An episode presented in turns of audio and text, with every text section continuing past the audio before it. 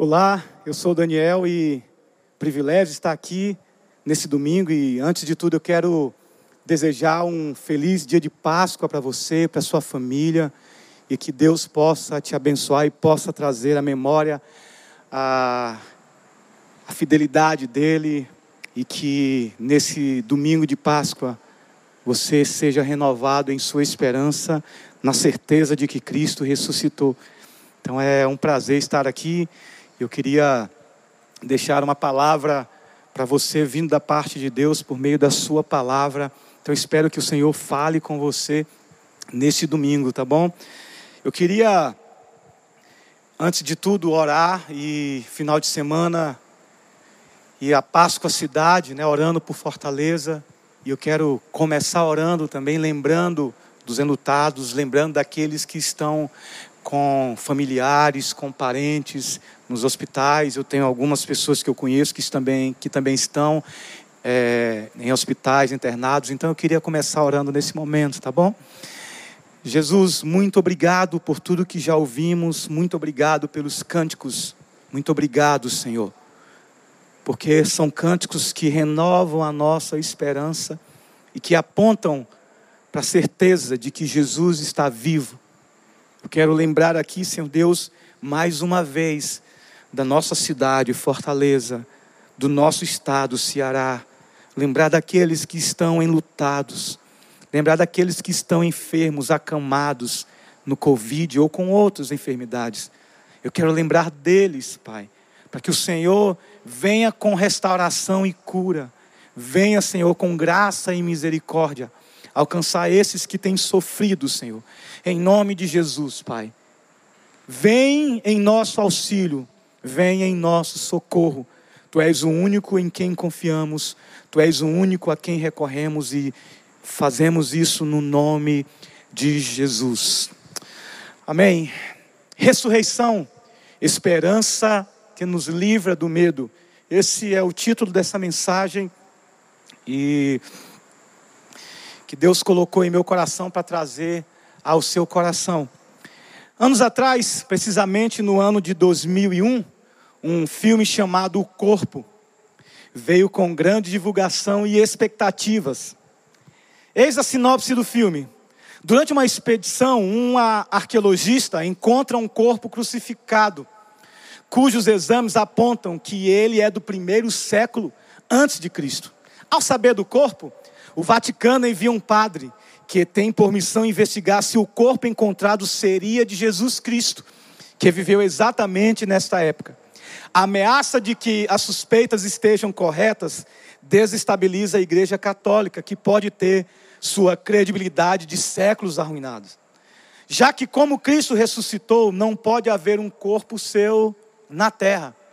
Lembro-me de como esse filme me assustava, pois meu medo era que essa obra fictícia e um tanto tendenciosa acabasse com minha pequena fé. Na, na época eu tinha apenas 21 anos de idade e estava vindo de uma caminhada de crise de fé. Viver a vida cristã é um desafio diário. E nesses dias de pandemia tem temos sido confrontados, provados e desafiados mais intensamente. Como pode Deus? Perguntam. Cadê Deus? Perguntas como essas cada vez mais nos alcançam. Como respondemos a isto? O Evangelho nos aponta para algo além de nós e nos convence por meio da palavra que Jesus venceu a morte. Ao ressuscitar Cristo, nos enche de esperança e certeza de que nossa fé não é vão. Como disse Thomas Boston, Deus atuou sobre si mesmo e apagou as chamas da própria ira, mais quente que milhões de fornalhas de Nabucodonosor. Ele destrancou as portas da prisão em que as maldições da lei alojaram nosso Salvador, mais forte que os membros de um Leviatã. Quão admirável foi ele ressuscitar da maldição da lei e do peso infinito dos nossos pecados, e fosse exposto com sucesso e glória depois do encontro desafiador com os poderes do inferno. Nisso o poder divino foi manifestado em glória. Se ele tivesse permanecido na sepultura, seria razoável crer nele apenas como uma pessoa comum. Sua morte teria sido a justa punição da presunção de se autodesignar Deus. Eu queria ir no texto com vocês. E o texto dessa manhã é em 1 Coríntios, capítulo 15. Eu queria que você deixasse aberto e me acompanhasse. Eu vou estar lendo esse texto.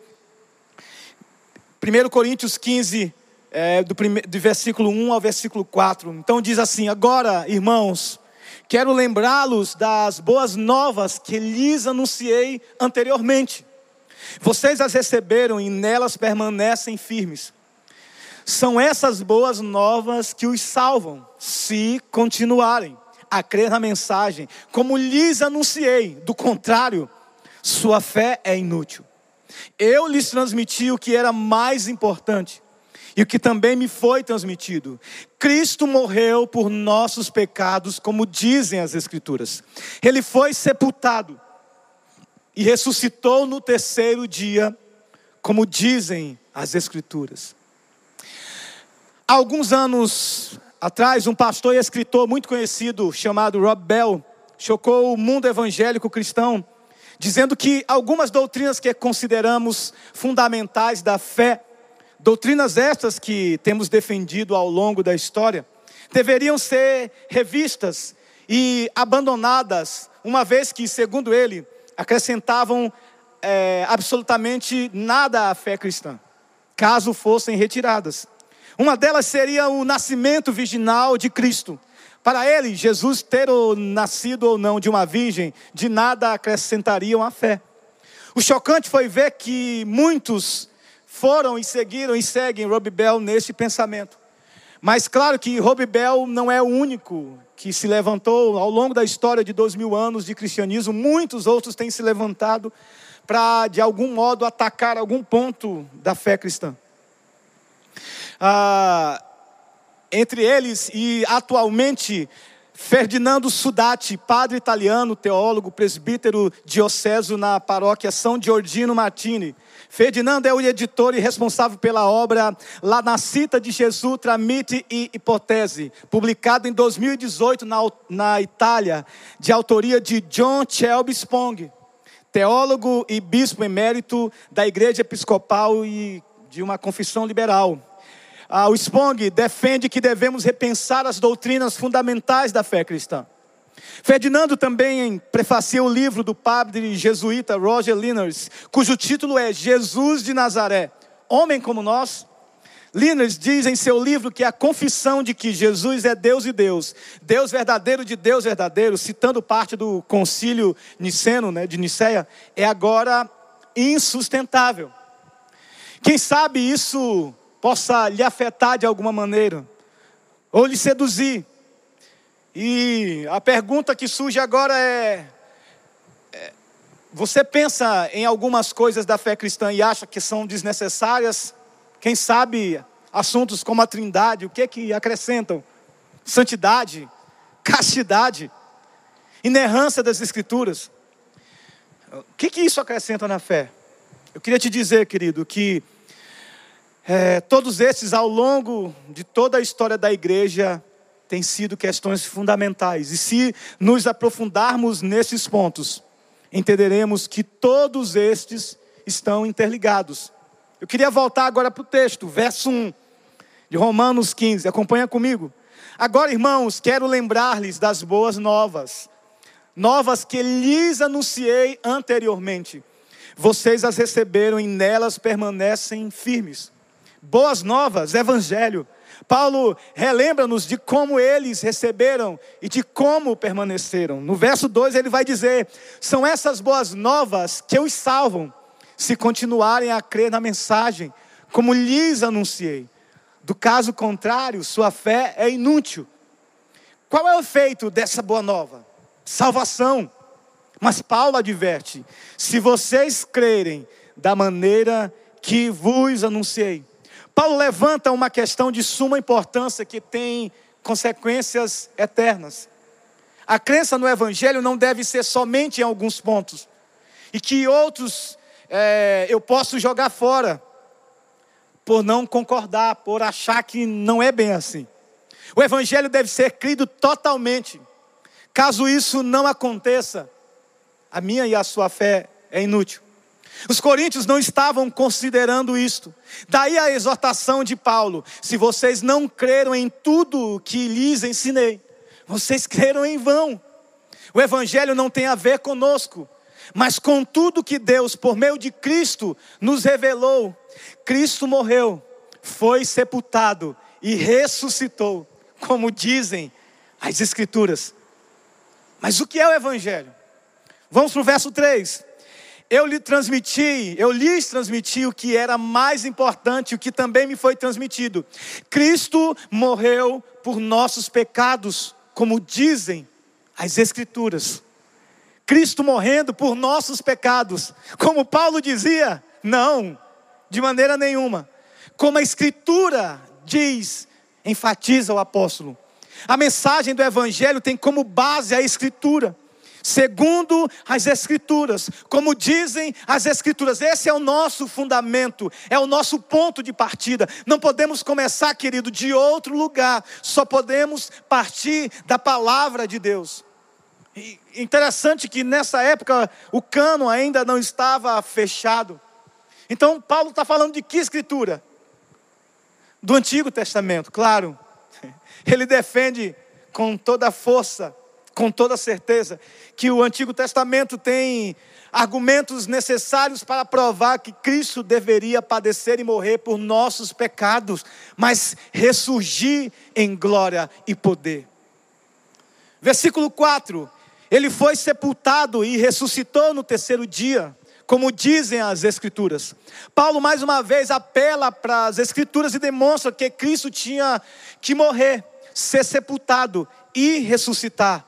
A nossa, a, a palavra de Deus, a Escritura, é a nossa base segura. E eu queria lembrar com você um episódio interessante chamado de Os Discípulos no Caminho de Emaús. Lucas 24, lembra disso, dessa passagem no verso 13 em diante, narra a história intrigante dos dois discípulos que estão a caminho de Emaú, eles estão ali abatidos, tristes e cabisbaixo, conversando sobre os últimos acontecimentos. Você viu o que, que aconteceu? Como é que pode? Coisa desse tipo. Jesus se, a, se aproxima deles e os interpelavam a respeito da conversa.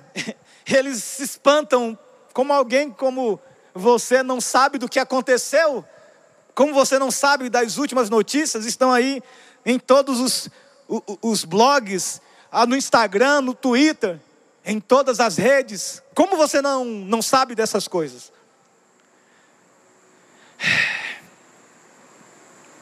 E eles falam, e Jesus pergunta: diga aí, o que, que aconteceu? É interessante a resposta deles.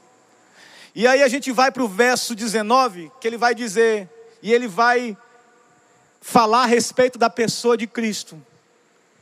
Ele vai dizer que Jesus era um profeta, poderoso em obras e palavras. No verso 20, ele vai dizer: Mas ele foi morto e sepultado um profeta poderoso em boas, em obras e palavras, mas ele foi morto e sepultado. É possível que muitos de nós tenham esse mesmo conceito e sentimento a respeito de Cristo. Um grande profeta, um grande homem, um grande milagreiro. Diante do Covid, das perdas e dias de luto e crise, onde buscamos forças, em quem confiamos? mergulhados ou mergulhamos em tristeza e pesar, e para muitos, depressão e desespero. A mensagem do Evangelho nos confronta e nos alivia como um balso, como um lenitivo para nossas feridas. Devemos nos agarrar à boa nova, querido. Há uma boa notícia. Cristo ressuscitou, Ele está vivo. Precisamos ir além da morte e sepultamento. Além do luto e do desespero, precisamos revisitar o túmulo, precisamos ir à sua tumba vazia e perceber os detalhes, como panos de sepultamento arrumados num lugar à parte. Lembra disso? Lembra desse detalhe tão primoroso, tão singelo, mas tão poderoso? Os discípulos no caminho de Emaús estavam na mesma, tristes, abatidos e sem rumo.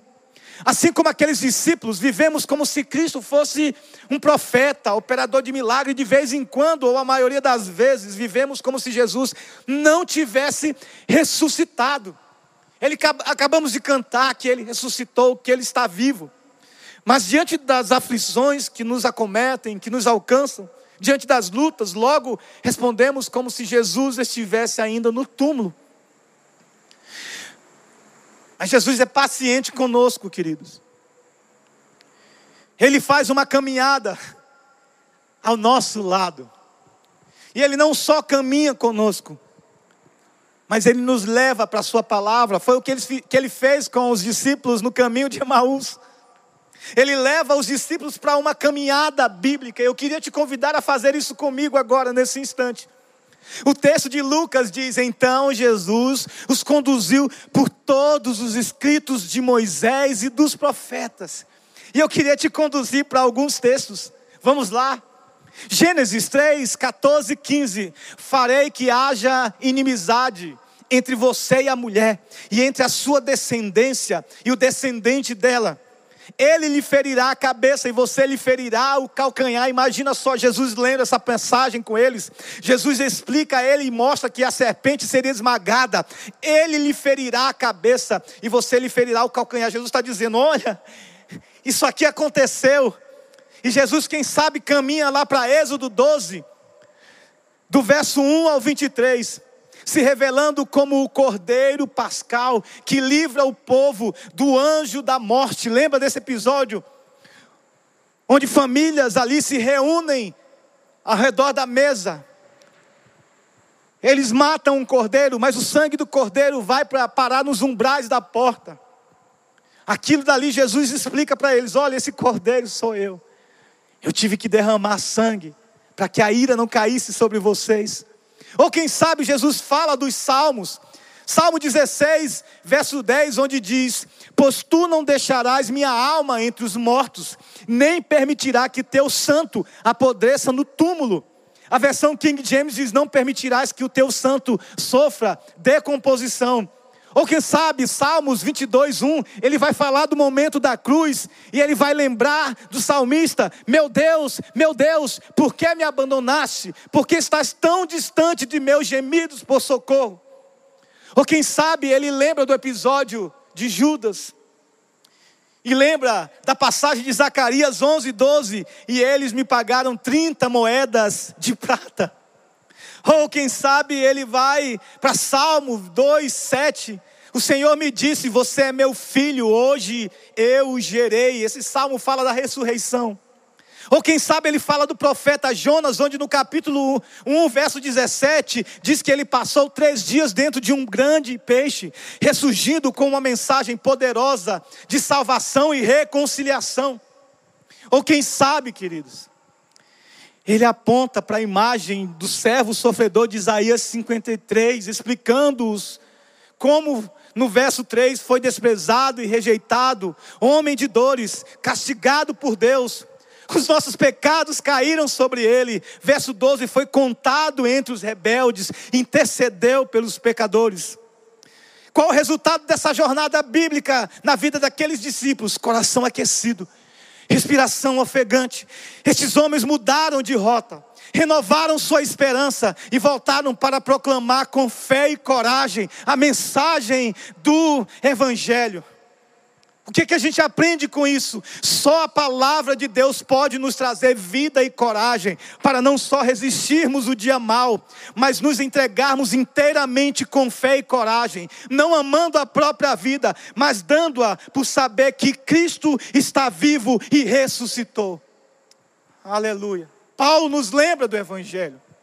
Mas o que é o Evangelho? O Evangelho é a proclamação de que Cristo morreu foi sepultado e ressuscitou pelos pecadores, e que tem como base única a Escritura, e que tem como base única as Escrituras.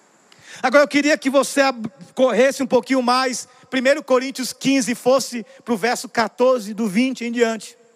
Eu queria ler com você. E se Cristo não ressuscitou, diz Paulo, nossa pregação é inútil E a fé que vocês têm também é inútil. Então, estamos todos mentindo a respeito de Deus, pois afirmamos que Ele ressuscitou a Cristo. Mas se não existe ressurreição dos mortos, isso não pode ser verdade. E se não existe ressurreição dos mortos, então Cristo também não ressuscitou.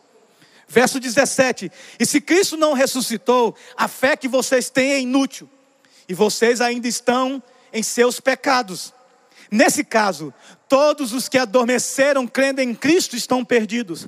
Se nossa esperança em Cristo vale apenas para esta vida, somos os mais dignos de pena em todo o mundo. Mas Cristo de fato ressuscitou dos mortos. Ele é o primeiro fruto da colheita de todos que adormeceram. Quais as implicações para a nossa vida caso Cristo não tenha ressuscitado? Algumas coisas desastrosas aconteceriam.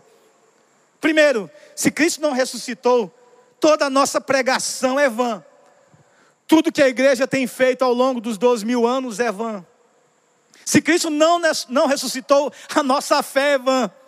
Se Cristo não ressuscitou, ainda estamos em pecado, e isso quer dizer pelo menos duas coisas. Se estamos em pecado, estamos em inimizade contra Deus. Se estamos em pecado, precisamos de um Salvador. Se Cristo não ressuscitou, os que morreram crendo em Cristo estão perdidos para sempre. Pense nesse quadro. Todos aqueles que morreram em Cristo, todos aqueles que deram a vida por esse Evangelho, todos aqueles que abriram mão para se entregar às feras, todos aqueles que foram aprisionados, todos os dois milhões de cristãos que têm sido mortos e perseguidos nesta época, nesse século, tudo isso é vão se Cristo não ressuscitou.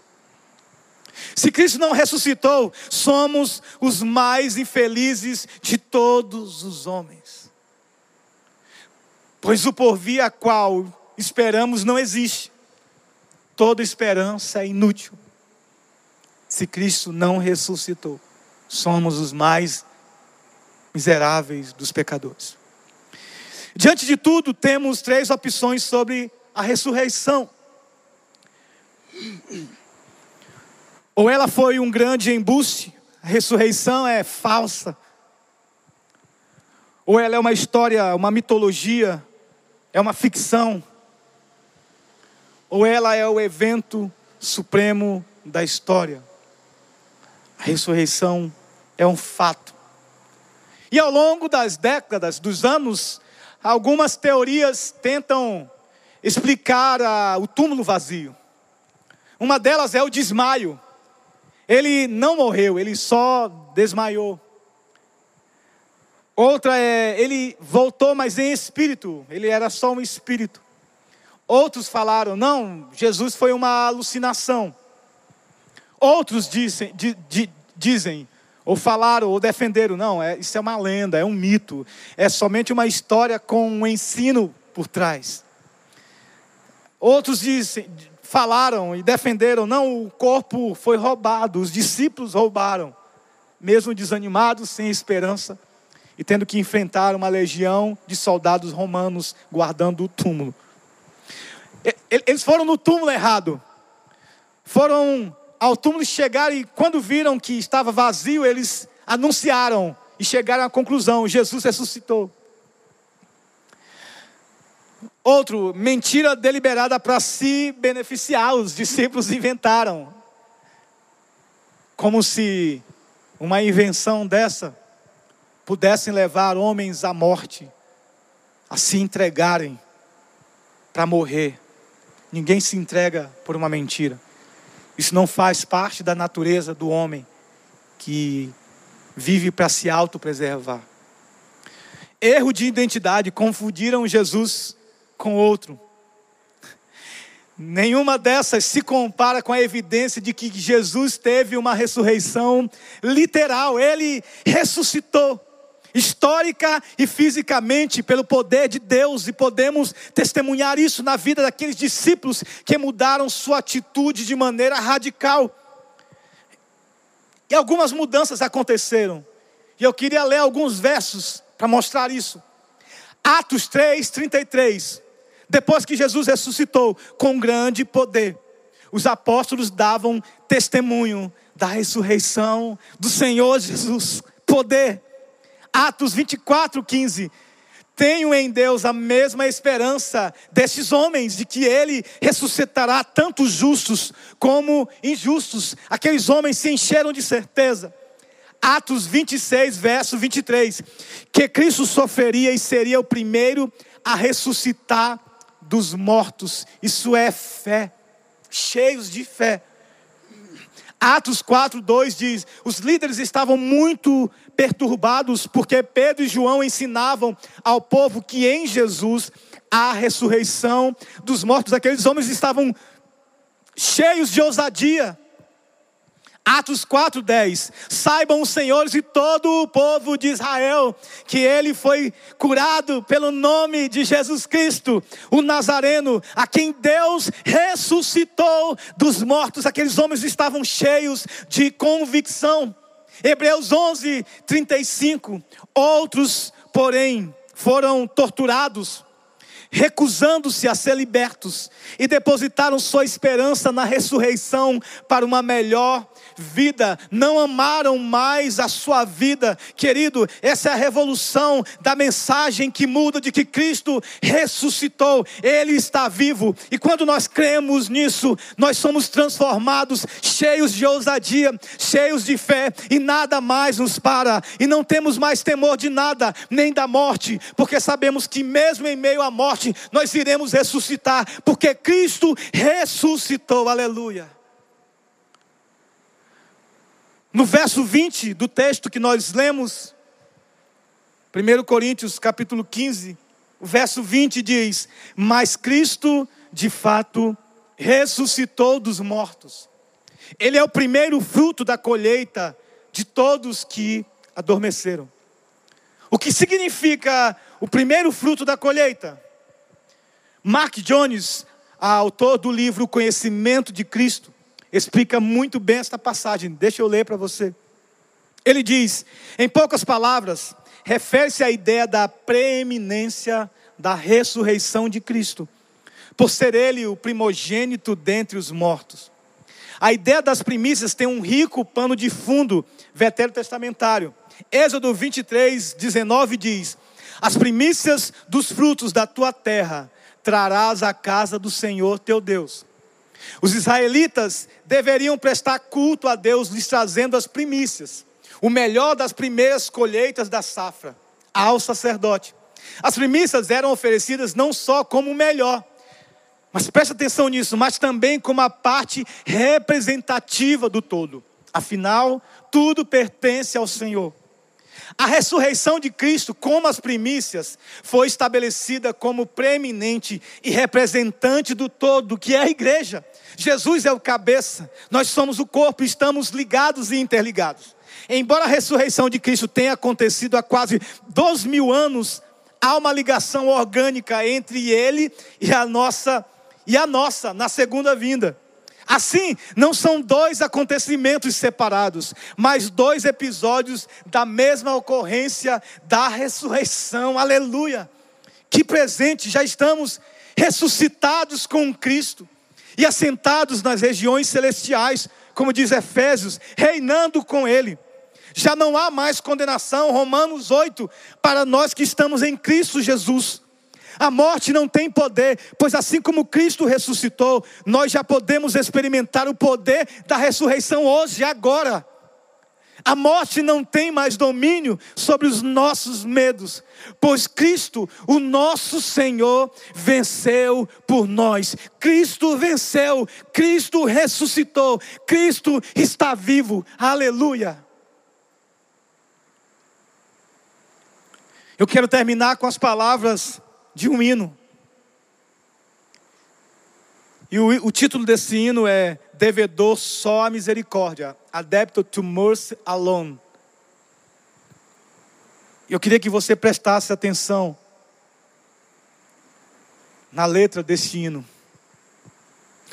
O meu nome das palmas de suas mãos, a eternidade não apagará. O meu nome das palmas de suas mãos, a eternidade não apagará. Impresso em seu coração, permanece com as marcas de sua indelével graça.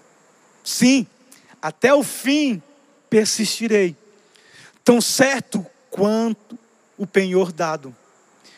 Mais felizes, preste atenção nessa frase, mais felizes, mas não mais seguros, são os espíritos glorificados no céu.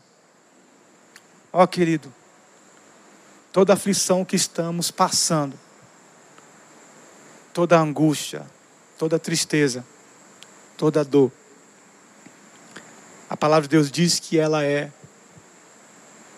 algo muito ínfimo, pequeno, diante da glória que nos aguarda. A minha oração por você é que o Espírito de Deus transforme essas palavras e leve ao teu coração esperança. Você que crê em Jesus, esperança. Deus não perdeu o controle. Jesus está vivo. Ele não só está vivo, ele está sentado reinando sobre o trono. Ele está vivo. Deus te abençoe. Vamos terminar celebrando. Vivo está, vivo está. Aleluia. Vivo está o nosso Senhor. Deus te abençoe em nome de Jesus. Amém.